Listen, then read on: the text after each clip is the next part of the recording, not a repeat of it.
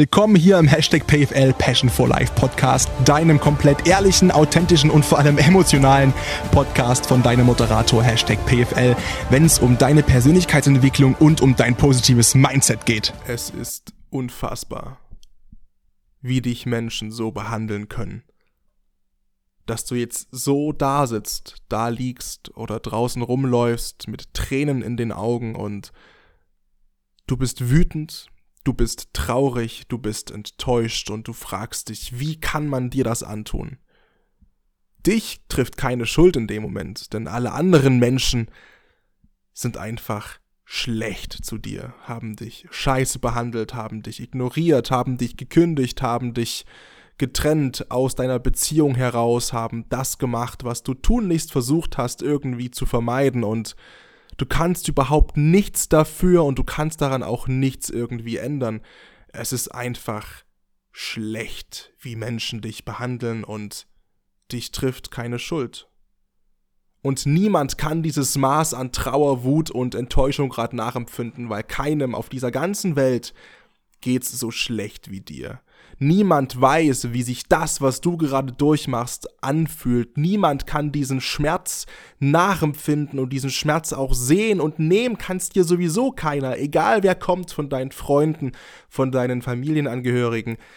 Keiner ist in der Lage, irgendwas zu sagen, was dir hilft, weil, oh mein Gott, geht's dir elend oh mein Gott, geht's dir schlecht und du gräbst dich immer tiefer in diese Gedanken hinein, denn was sollst du schon tun? Du hast keine Wahl, denn du bist an überhaupt nichts schuld. An gar nichts. Du kannst nichts dafür. Du bist die ärmste Sau. Niemanden auf dieser Welt geht es so schlecht wie dir. Das waren jetzt zwei Minuten und ich hoffe, du kotzt inzwischen. Ich hoffe, du erbrichst aus Ablehnung für das eben von mir Gesagte. Mir ist schlecht, wenn ich das höre. Und ich muss es gerade nicht nochmal anhören. Ich mache das erst in einer guten halben, dreiviertel bis Stunde, wenn ich diese Podcast-Folge nochmal gegenhöre. Und aber ich muss auch sagen, als ich das gesagt habe, gerade schon, wurde mir schlecht. Denn das steht doch inzwischen komplett dem entgegen, gegen, äh, für, wofür ich stehe als Mensch und woran ich als Mensch glaube. Und das ist die proaktive Verantwortung für sein eigenes Leben zu übernehmen und das immer und überall. Sicherlich, sicherlich kennen wir diese Situation alle, dass wir uns genauso fühlen, wie ich es gerade vielleicht ein bisschen over the top beschrieben habe. Dass wir das Gefühl haben, keiner versteht mich, keiner kann das gerade nachempfinden, wie es mir geht, weil meine Situation mit diesen ganzen individuellen Gegebenheiten, die ist so einzigartig und hat auf dieser Welt noch niemand erlebt. In diesen über vier Milliarden Jahren, die diese Welt existiert, ist meine Story so einmalig und mein Leid so einmalig groß. Keiner kann es wissen, wie sich das gerade anfühlt, hier zu sitzen und in diesem Selbstmitleid zu ersaufen. Aber ich darf das. Ich habe mir das erarbeitet. Weil keiner weiß, wie es mir gerade geht. Und mir geht's echt beschissen. Ja. Und trotzdem ist die Story immer gleich. I'm sorry. Ich kenne Selbstmitleid so gut. Jeder. Du auch. 100% Und wenn du der Meinung bist, dass du noch nie in diesem dunklen Raum ohne Fenster gesessen hast, weinend und zitternd auf dem Boden, obwohl du gar nicht müsstest, obwohl du aus diesem Raum Selbstmitleid hinausgehen könntest jederzeit.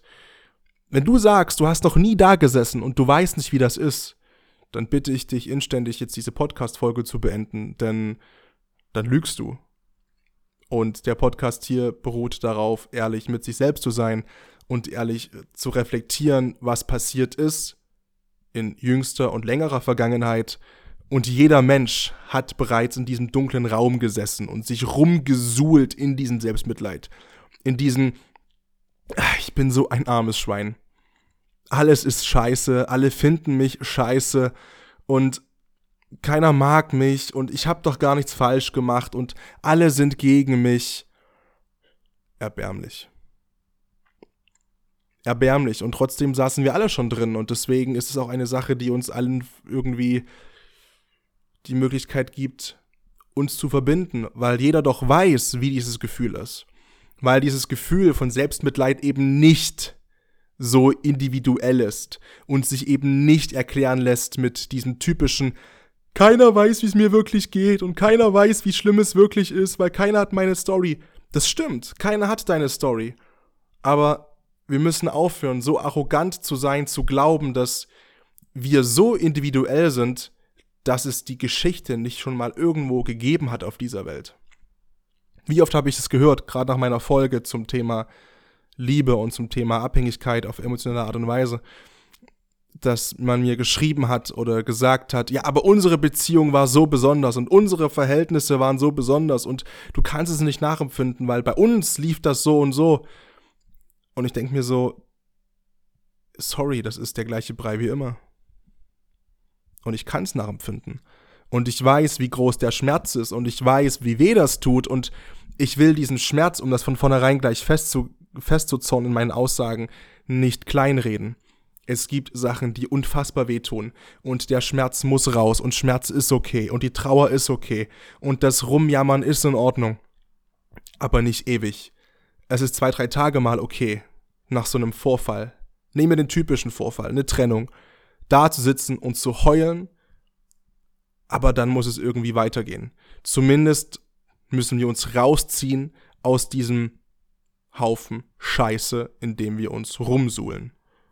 Denn das ist Selbstmitleid. Und Selbstmitleid ist ekelhaft. Selbstmitgefühl hingegen ist wichtig. Denn Selbstmitleid, ja, trennt uns eher von der Welt. Mit solchen Aussagen wie, es geht nur mir so und keiner kann das nachempfinden, was gerade hier los ist und ach, ist das schlimm und das ist so einsam und das Leben ist so schlecht und unfair zu mir und ich kann doch nichts dafür. Aber selbst mit Gefühl bringt uns mit der Welt in Verbindung. Indem wir uns vor Augen führen, ich bin einer von vielen, die gerade Trauer und Schmerz erleben. Ich bin einer von vielen, die gerade frisch getrennt sind, die sich getrennt haben, die betrogen wurden. Ich bin einer, eine von vielen, die es wissen, wie es ist, gekündigt zu werden, wenn Freunde einen, einem in den Rücken fallen. Ich bin einer, eine von vielen. Und mit dieser Haltung mit diesem Selbstmitgefühl, wo es auch einfacher ist, uns eben nicht die Schuld selbst auch noch dafür zu geben, was beim Selbstmitleid oftmals der Fall ist. Beim Selbstmitleid kommt oft noch mit dazu, dass wir nicht nur einerseits leiden, sondern andererseits auch noch immer mit diesem Hammer auf uns draufhauen, metaphorisch, auf dem draufsteht, und du bist schuld. Weil, Beispiel Beziehung, du hättest doch mal zuhören müssen. Sie oder er haben doch gesagt, was stört. Du hättest das und das besser machen müssen. Besser machen können. Und damit judgen wir uns dann noch. Obwohl es darum gar nicht geht.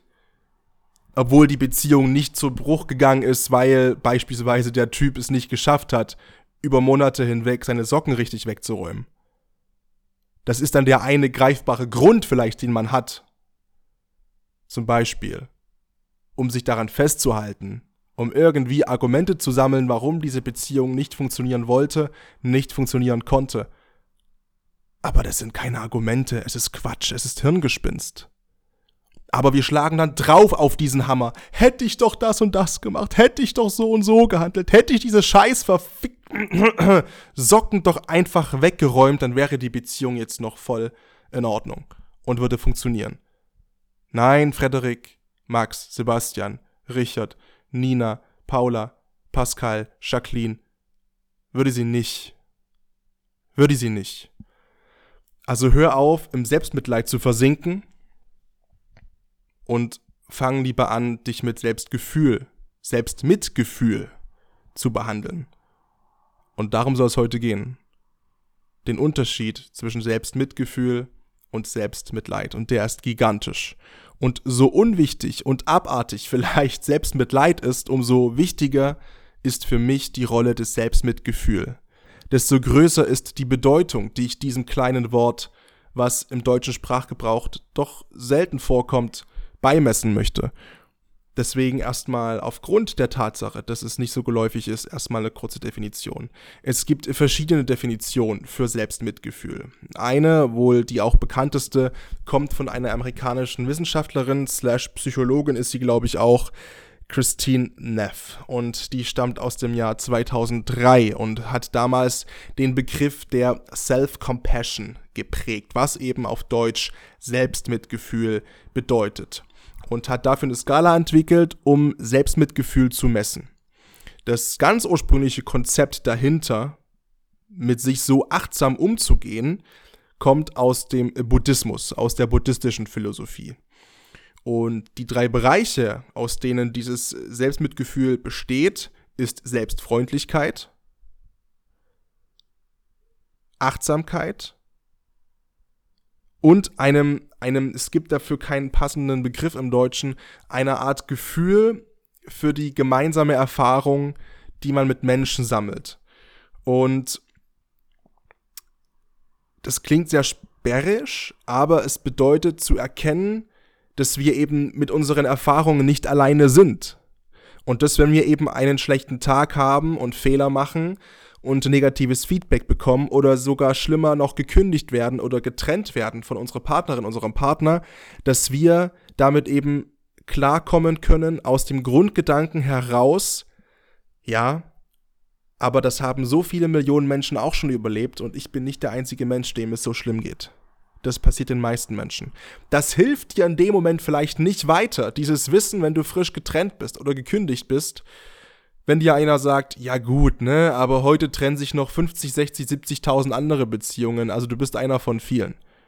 Weil in dem Moment will das Selbstmitleid mit seinen schleimigen, gierigen Händen dich reinziehen in diesen Haufen Matsch und Scheiße und will dir sagen, ja, aber keiner hat die Geschichte wie du von diesen 60, 70.000 und niemand weiß, wie schlimm es dir wirklich geht und dir geht's schlechter als all den 60, 70.000. Ja, was ein Scheiß. Und du weißt es auch. Aber dieses Gefühl, diese innere Stimme will dich da hineinziehen und versucht es. Und dafür gibt's eben dieses Gefühl für die gemeinsame menschliche Erfahrung. Das heißt, dass Menschen eben Menschen sind und die meisten Menschen im Laufe ihres Lebens an unterschiedlichen Zeitpunkten jedoch die gleichen Erfahrungen machen. Und dazu gehört zum Beispiel auch eine Trennung, um bei diesem klassischen Beispiel, wie gesagt, zu bleiben. Achtsamkeit ist klar, es bedeutet Gefühle und Gedanken wahrzunehmen, die eigenen, aber auch andere, in dem Punkt natürlich vor allem die eigenen Gefühle und Gedanken, ähm, sich aber nicht drin zu verlieren, das heißt zum Beispiel eben Trauer zu bemerken und da sein zu lassen, wenn du dich trennst oder getrennt wirst, betrogen wirst, aber dann nicht drin zu versinken in dieser Trauer und sich dieser Trauer auszuliefern und ausschlachten und ausweiten zu lassen durch diese Trauer. Und dazu neigt man. Das habe ich schon durch, das hast du schon durch und jeder andere Mensch, der diese Podcast-Folge hört, auch. Und wie gesagt, die oder derjenige, die es leugnen, die lügen ganz einfach. Und Selbstfreundlichkeit, die dritte Säule, bedeutet schlichtweg, dass man verständnisvoll und freundlich mit sich selbst zu sein hat, anstatt sich eben zu verurteilen und zu kritisieren. Jetzt gibt es natürlich Leute wie mich, die sagen, yo, ist richtig, Selbstmitleid. Und äh, nein, nein, nein, stopp, stopp, stopp, stopp, stopp, stopp, Selbstmitgefühl, alles gut und richtig. Ich spreche aber auch immer von einer Unbarmherzigkeit mit sich selbst im beruflichen Kontext oder wenn ich im Training draußen stehe, im Park, damals im Lockdown, das sage ich so oft, ne, aber minus 12 Grad mit meinem besten Kumpel zusammen, nach der Arbeit noch hingefahren, nachts um eins, Gewichtsweste geholt, zack, in den Clara Zetkin Park in Leipzig gefahren, zum Training, bis nachts um drei. Wir waren übermüdet, hungrig, es war dunkel, es waren minus 10 Grad, es war nass, es war ekelhaft aber diese Unbarmherzigkeit trotzdem mit sich selbst zu haben, zu sagen, nein, das Training ziehen wir durch, weil es steht im Plan und wir machen das für unser zukünftiges Ich. Und wir machen dieses Training unbarmherzig mit uns selbst und da war nicht viel zu sehen von Selbstmitgefühl und jetzt redet der PFL plötzlich von Selbstmitgefühl. Wie geht das zusammen? Kommen wir noch dazu später. Ich versuche das entsprechend mal so auseinanderklamüsert wie möglich darzustellen, wie ich das alles meine. Lass uns erstmal dabei bleiben, was ist Selbstmitgefühl? Ähm, es gibt noch eine andere Definition von einem äh, britischen Psychologen, das ist Paul Gilbert, der definiert das Mitgefühl als ein Gespür, also Mitgefühl ne, für das Leiden in sich selbst, also Selbstmitgefühl, und auch bei anderen, das wäre dann quasi das normale Mitgefühl. Mit der Bereitschaft dazu, das ist wichtig, es zu mildern und, und zu verhindern. Und Selbstmitgefühl ist also dieses Mitgefühl, was wir uns auf uns selbst richten. Ich merke die Luft ein bisschen weg. Es ist echt, also ich nehme übrigens diese Podcast-Folge. Das, ist jetzt, das ist jetzt Gejammer zum Beispiel. Ne? Das ist jetzt richtiges Gejammer, was man eigentlich nicht macht. Aber nur für euch zur Info, wenn der Hörfluss irgendwie geschädigt wird bei euch, dann liegt das daran, dass ich ähm, gerade in Covid-Isolation sitze und gerade Corona habe. Deswegen kann es sein, dass ich ab und zu mal ein bisschen mehr Luft brauche und Sprechpausen einlegen muss, als ihr das normalerweise gewohnt seid. Jedenfalls Paul Gilbert, Psychologe aus Britannien eben, ne? Selbstmitgefühl, surprise, surprise, ist Mitgefühl, das wir auf uns selbst richten. So, wie wirkt sich jetzt Selbstmitgefühl aus auf die Gefühle in der Theorie und vor allem auch, wie ist dazu die Studienlage? Menschen, die mehr Selbstmitgefühl haben, ist übrigens ein Wort, was ich, finde ich persönlich, sehr beschissen aussprechen lässt. also Menschen, die achtsamer gegenüber ihren Gefühlen sind und freundlicher mit sich selbst, haben wohl nach einem negativen Erlebnis weniger unangenehme Emotionen. Woran liegt es? Beziehungsweise woran macht man das fest? Es gab eine Studie, das sollten sich ähm, Teilnehmer und Teilnehmerinnen ein negatives Erlebnis beziehungsweise Ereignis aus den letzten Tagen vorstellen. Und davor wurden über unterschiedliche Tests und, und ähm, Übungen in dieser Skala von Christine Neff sozusagen Kategorien festgelegt, wer, wo, äh, genau, wo welcher Mensch mehr Selbstgefühl hat. Und dann wurden quasi die Teilnehmerinnen und Teilnehmer entsprechend eingeteilt in Menschen mit mehr Selbstmitgefühl und mit Menschen mit weniger Selbstmitgefühl.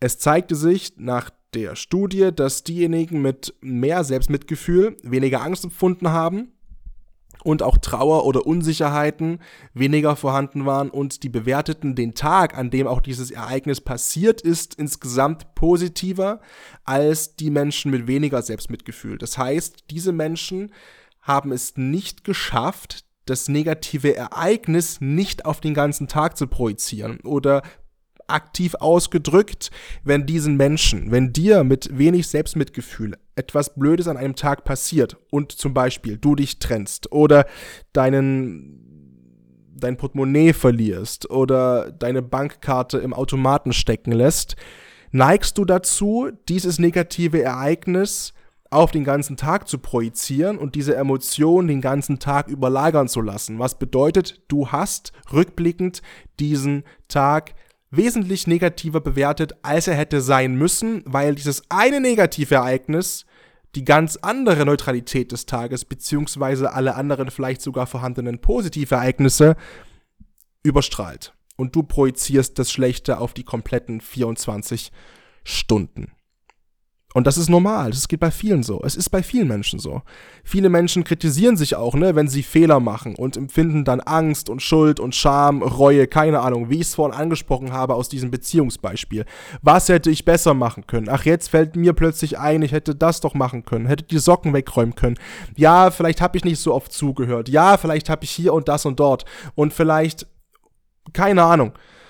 Ja, und, und, und, und die ganzen Sachen, die man sich erzählt, nachdem man eine Beziehung getrennt hat. Das kommt alles hoch und saugt einen fest und beschäftigt einen.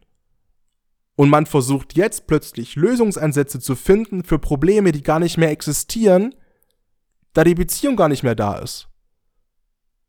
Aber diese Empfindungen von Angst, Schuld, Scham, Reue schieben uns in diese Richtung, das tun zu müssen, obwohl es zwecklos ist. Und dadurch fühlen wir uns nochmal zusätzlich schlecht.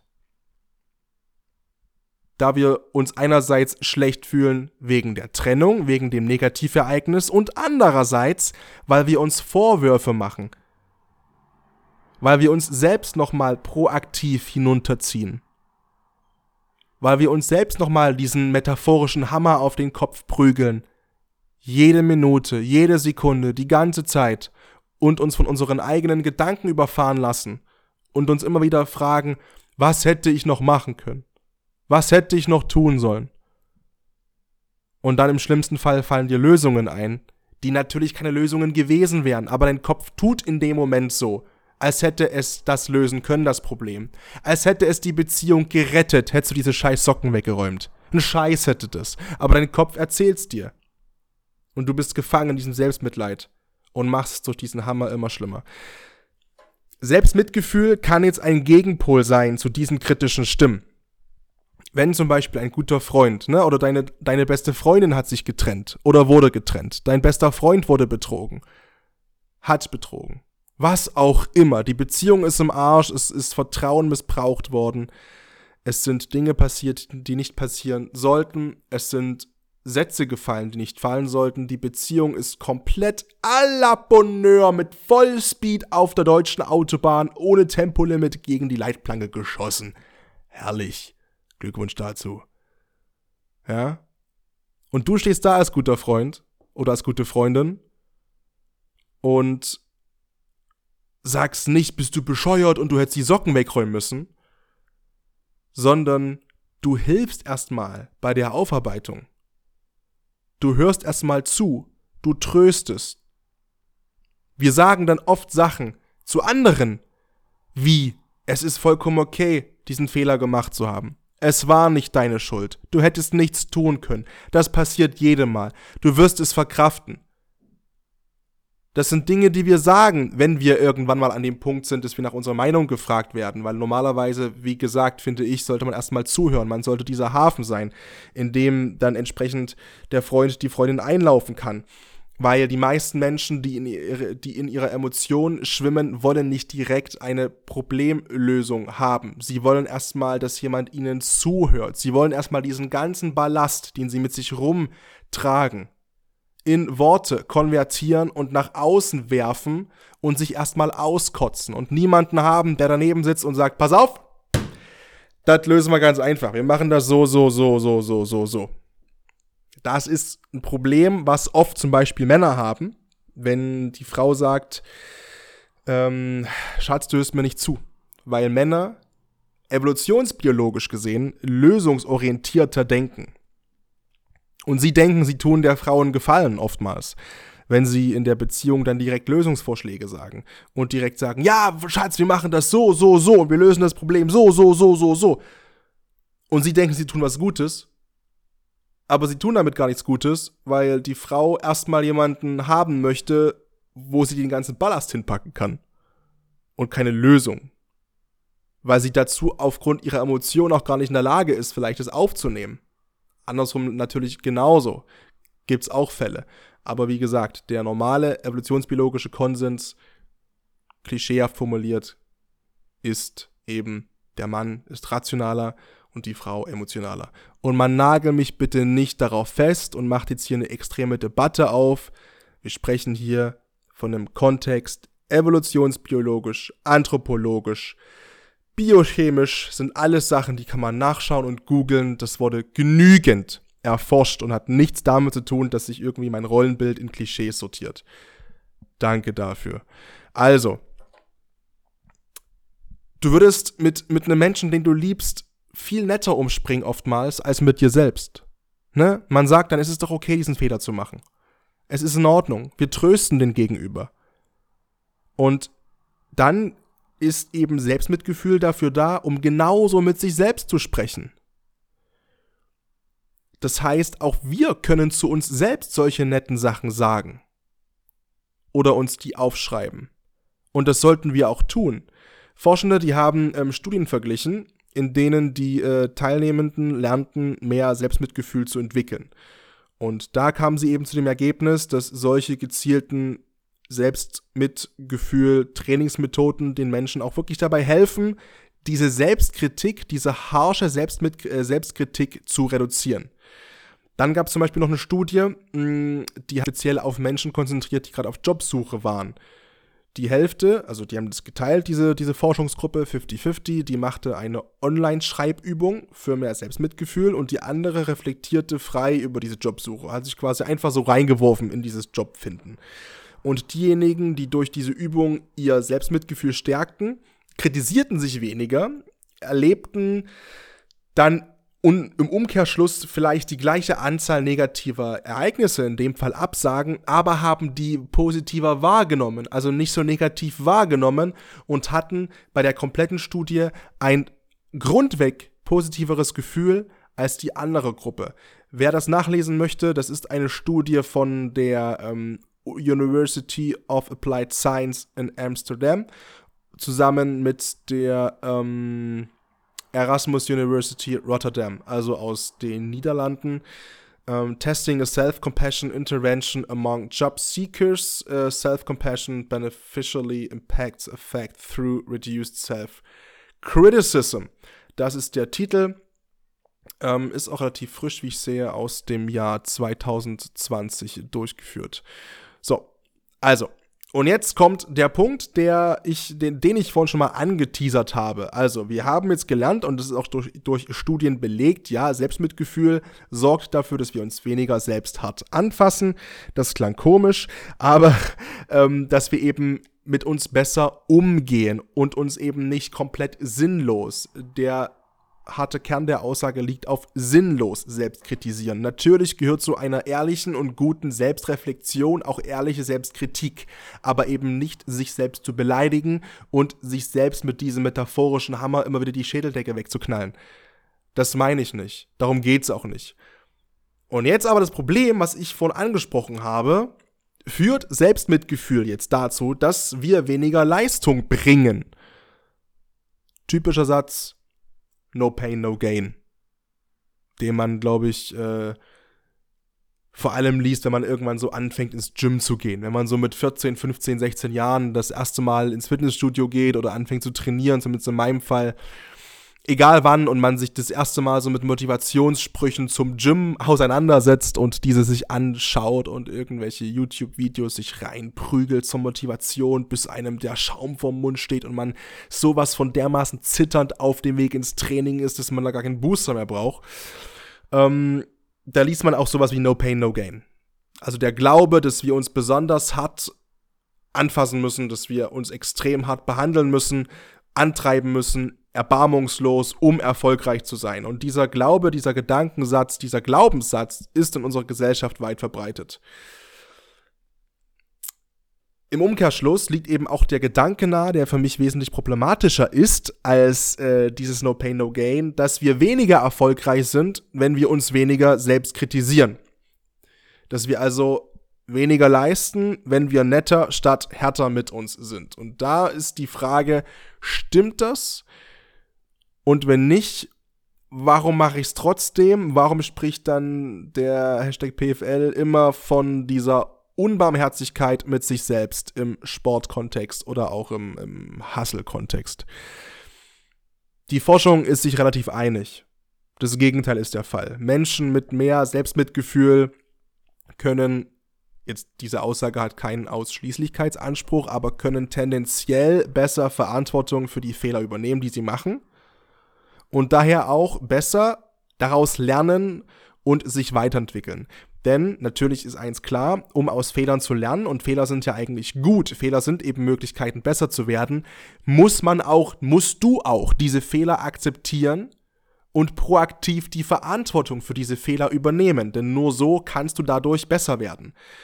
Und das geht anscheinend besser mit einem höheren Selbstmitgefühl, weil diese Menschen, die dieses Selbstmitgefühl mehr haben, dann eben nicht so wirklich dazu neigen, diese Fehler auf sich als Mensch zu projizieren und das dann dafür Sorge tragen zu lassen, dass man sich an diesen Fehlern quasi aufhängt und komplett daran zerbricht, weil man mal einen Fehler gemacht hat, sondern die wissen das einzuordnen.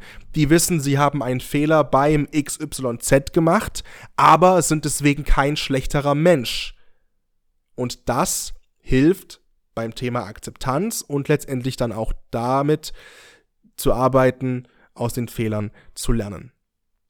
So. Dazu gibt es noch die Theorie, dass äh, Menschen weniger negative Emotionen erleben, wenn sie dann eben diese Fehler machen mit einem höheren Selbstmitgefühl, was eigentlich genau das unterstreicht, was ich gerade gesagt habe, ne? dass man sich eben nicht reinwirft in diesen Fehler und sich quasi selbst erdolcht und die Klinge an die Kehle hält und wegzieht, das Scheißschwert, um das mal ein bisschen martialisch auszudrücken, sondern sagt, ah, scheiße. Okay. War mein Fehler. das und das habe ich falsch gemacht. Erste Amtshandlung, ausbügeln. Ist irgendwas passiert, was ich ausbügeln muss? Dann mache ich das. Was lerne ich daraus?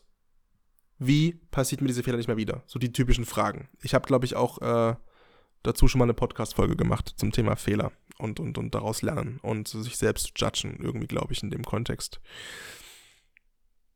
Also, es ist zum Beispiel auch, ähm, auch durch eine Studie überlegt, ich quatsch ganz schön, auch durch eine Studie, jetzt habe ich den Faden kurz vorhin, durch eine Studie belegt worden, diese Aussage, da sollten sich junge Sportlerinnen negative Erlebnisse im Sport vorstellen.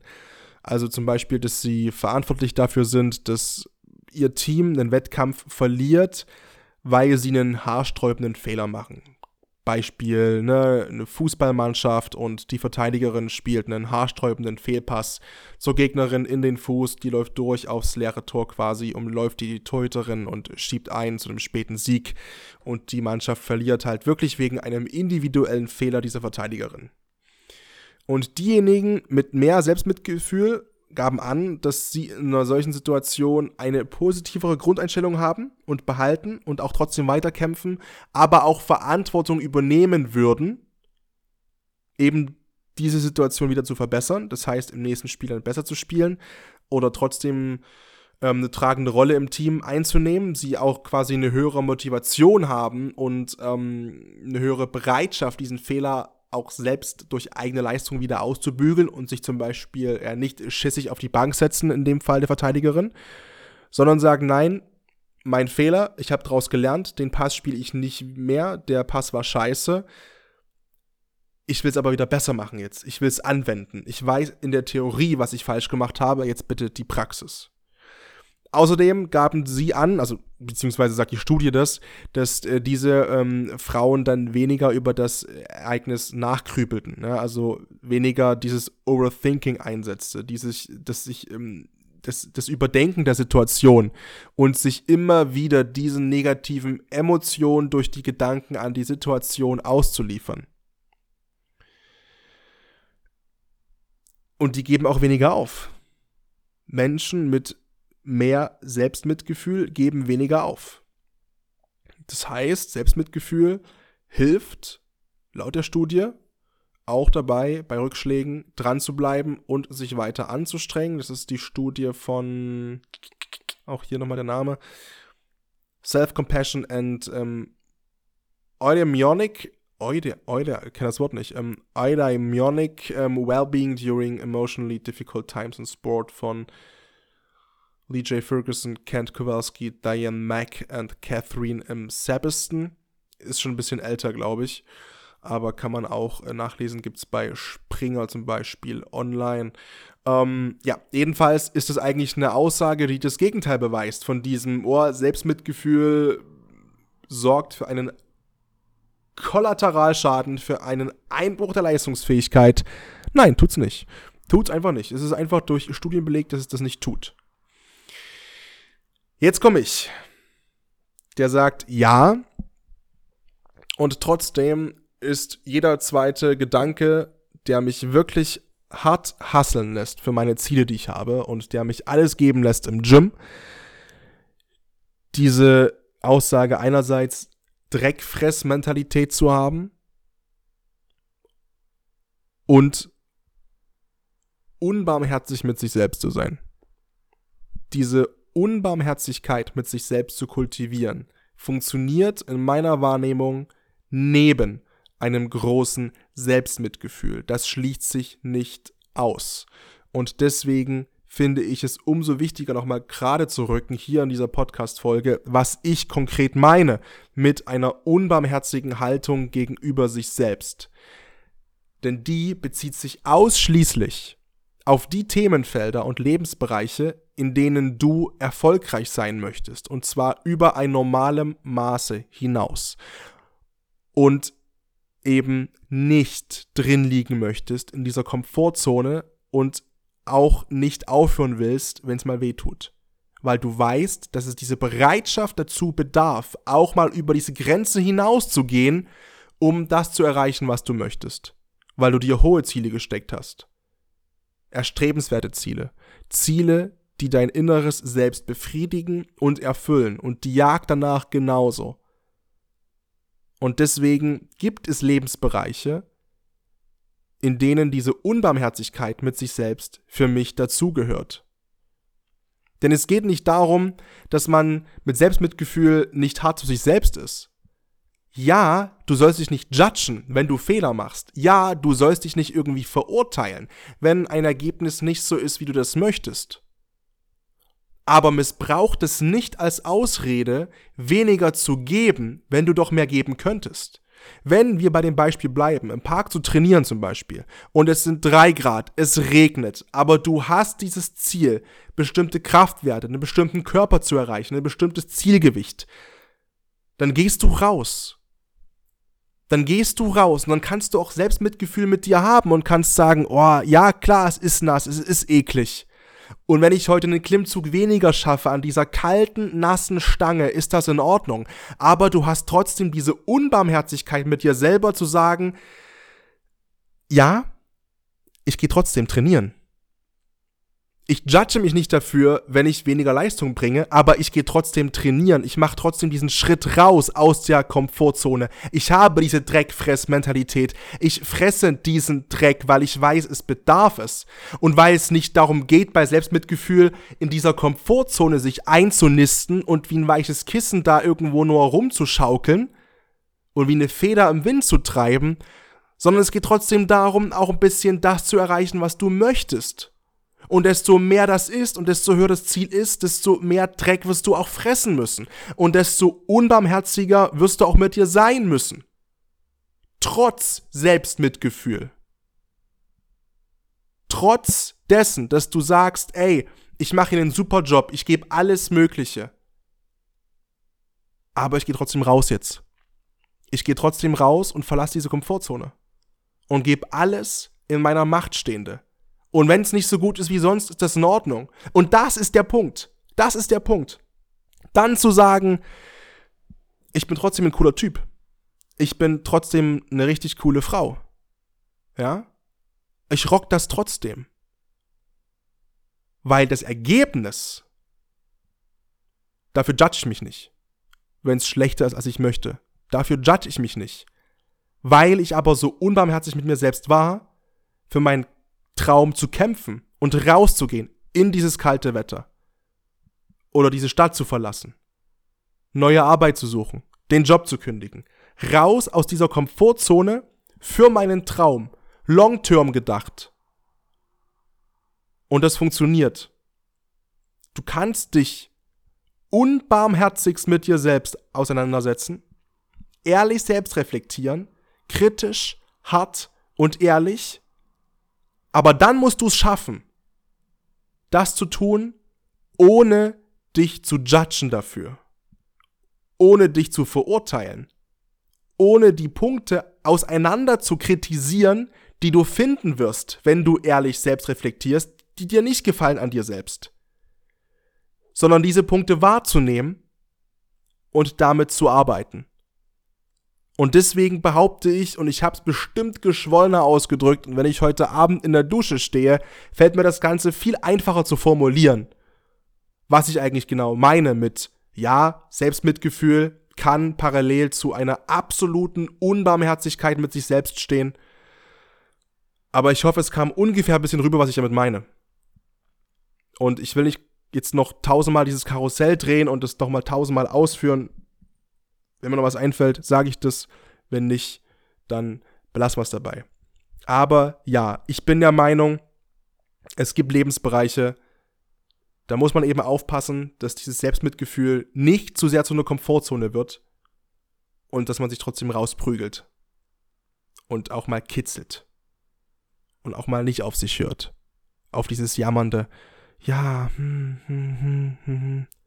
Nee, Junge, Mädchen, auf die Fresse, raus und ab ins Training jetzt. Aber voilà.